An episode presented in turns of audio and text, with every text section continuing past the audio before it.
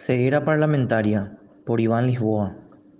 La Cámara de Senadores estudió días pasados el proyecto de ley de Presupuesto General de la Nación, PGN 2021, en una maratónica sesión que se extendió por poco más de 10 horas. El documento fue aprobado con modificaciones con respecto a la media sanción inicial de la Cámara de Diputados, por lo que vuelve a esta última para que se ratifique o acepte los cambios introducidos en Senado. La ley del PGN es quizá la de mayor importancia en el último cuatrimestre del año, porque en ella se definen las políticas públicas que llevará adelante el Estado en todos los ámbitos, desde la educación, salud y los servicios básicos hasta la inversión pública, el combate a la pobreza y la reactivación económica, entre otros. No obstante, a contramano de toda lógica, la mayoría de los legisladores que conforman la Cámara Alta, con honrosas excepciones, dieron nuevamente luz verde al aumento del gasto salarial en torno a los 30 mil millones de guaraníes, según los datos oficiales del Ministerio de Hacienda. Autorizaron la creación de miles de cargos, el pago de beneficios vinculados a los salarios y hasta incorporaron por un año más los denominados aumentazos que beneficiaron a un selecto grupo de funcionarios que al parecer responden a sectores políticos determinados. Por si esto fuera poco, mediante el articulado del presupuesto 2021, los parlamentarios volvieron a autoexcluirse de cumplir la ley de la función pública. Sencillamente, el legislativo podrá contratar según sus necesidades institucionales, sin siquiera pasar por la vía del concurso como el resto de los mortales y sin la necesidad de pedir la venia del Ministerio de Hacienda, que al fin y al cabo es el que debe recaudar y administrar el dinero público. Todo esto con el agravante de que el año próximo es un año de elecciones municipales en todo el país, por lo que los viejos operadores políticos están al acecho.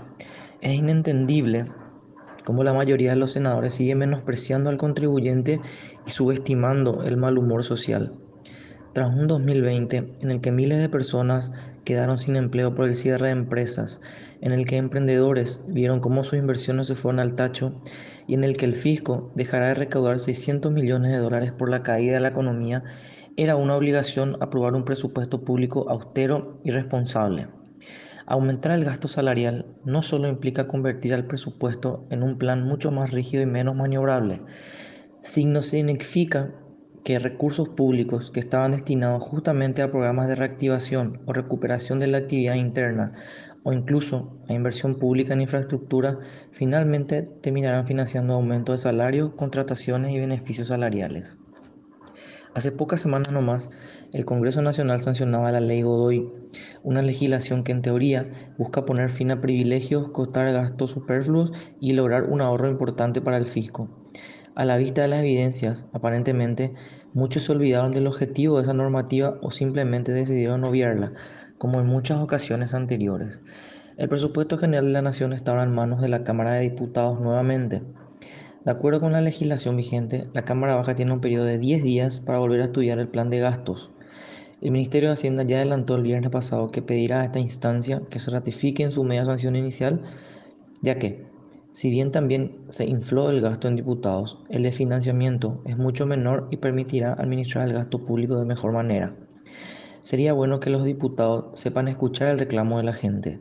Inflar el plan de gastos implica que el ya golpeado contribuyente tenga que encontrar la forma de sobrevivir y encima financiar el gigantesco aparato estatal.